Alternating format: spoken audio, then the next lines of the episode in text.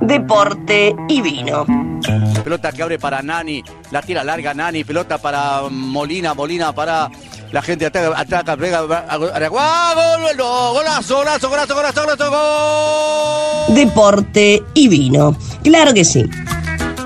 Hola, ¿qué tal? ¿Cómo están? Mi nombre es Vivian y los saludo aquí desde mi fantástica y galopante existencia que no hace más que dejarme estupefactada ante tanto mix de mal gusto, potencia, motor y derrape lingüístico. Todo ello volcado al servicio total y absoluto de deporte y vino. El segmento que es el cáncer de colon de Tribuneando. Claro que sí. Hoy vamos a estar hablando de un person, pero de un person que, que, ni Steven Spielberg soñó con tanto. O sea, usted va a decir seguramente, si es que no tiene la dicha de haber dado con este pedazo de anal de la historia del deporte, va a decir, what the fuck. Estamos hablando nada más y nada menos que una persona que vamos a nombrar luego. Antes que nada, eh, quiero contar algo que me sucedió dos martes atrás mientras escuchaba Tribuneando, como corresponde, y de pronto aparece otro de los eh, fantásticos segmentos de este programa, como lo es el de nutrición y deporte, llevado adelante por el señor Ayrton Aramburu, espero estar eh, diciendo bien su nombre, donde él mismo afirma que el hígado es una parte tremendamente vital del cuerpo, lo que no hace más que preocuparme, por supuesto, porque no en vano esto se llama deporte y vino.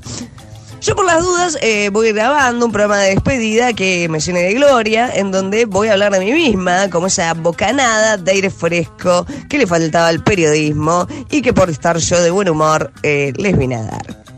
Bien. Porrón y cuenta nueva. Eh, el martes pasado yo tuve problemas de, toda índole, casi me agarro las piñas con una situación virtual que se me comió mi segmento, esa tajada de la torta que yo me comprometí a entregar martes eh, a martes. Estoy bastante quemada porque realmente había hecho un uso de perdón, el uso de un léxico sin igual y quería arrimarle a sus hogares la historia del señor Carlos Enrique Rasposo.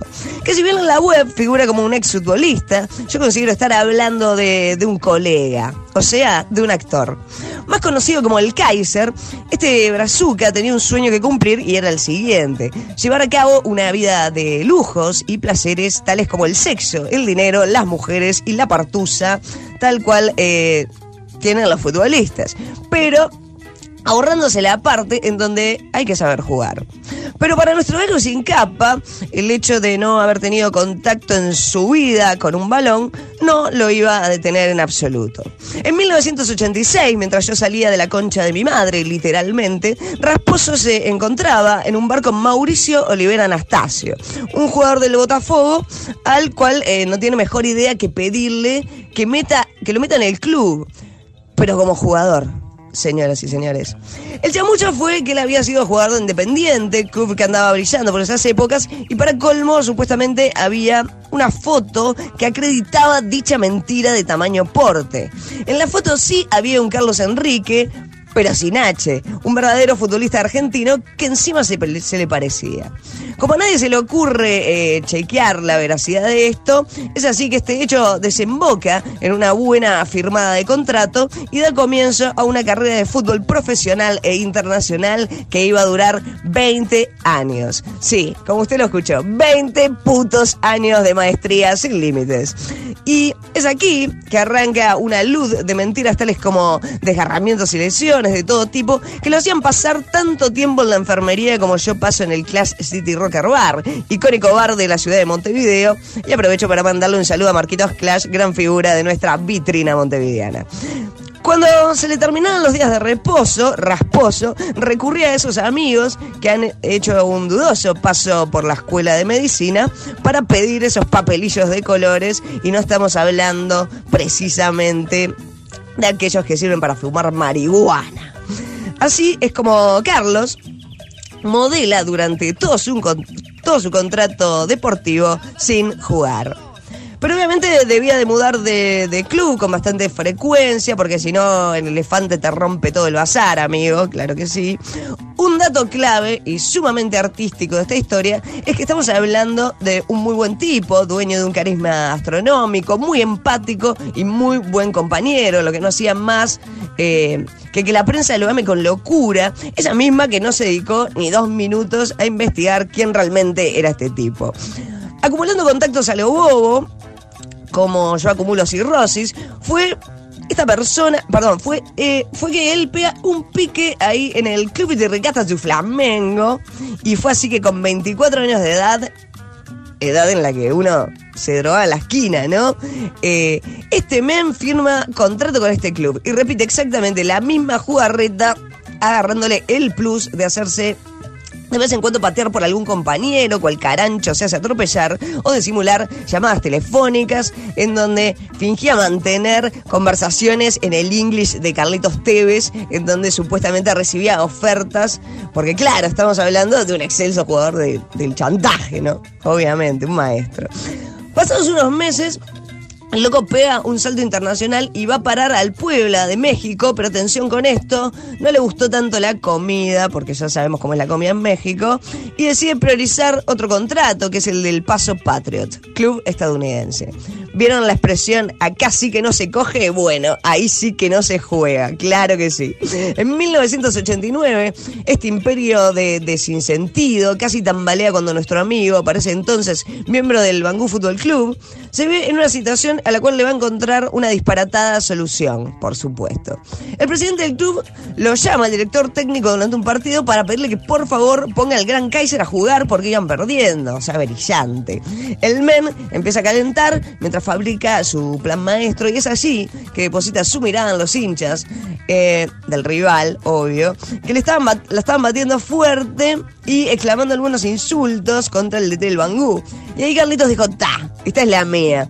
Y fue así que fue directo a cagarse bien a trompadas con alguno de los hinchas, generando así una expulsión in- inmediata. Un fucking genio. Porque encima quedó absolutamente bien parado ante su equipo. O sea, no, no puede ser esto. En 1990 su carrera se traslada a Europa porque seguimos en este tren sin ruedas y allí va a parar al Athletic Club Ajaccian, o como verga se diga en francés, el día... El día de su presentación, en este club había una cancha repleta de hinchas y unos cuantos eh, balones sobre el césped, donde se ve que la idea era el regocijo de, eh, de todos menos del Kaiser, que ante ese nuevo aprieto decía empezar a patear de forma aleatoria las esferas hacia la hinchada, quedando nuevamente como un héroe sin capa eh, que es. El club lo dio, por supuesto, porque hubo un gran déficit de pelotas ese día, pero la gente lo amaba. Claro que sí. De Francia se va a Brasil, juegan un par de clubs más y a los 38 años, como quien no quiere la cosa, anuncia su infartante retiro, día muy triste para el fútbol. Hoy en día Carlitos es dueño de un gimnasio y dice ser personal trainer, con el cual yo iría eh, gustosa a nada, a entrenar, calculo yo. Bien, después de esta catarata de semen lisérgico, ¿qué más puedo decir? Nada. Nada más que que el programa continúa con total normalidad y no olviden mantener la Kaiser Kawasaki por fuera del alcance de niños y borrachos. Besito en la cola a todos. Chau, chau.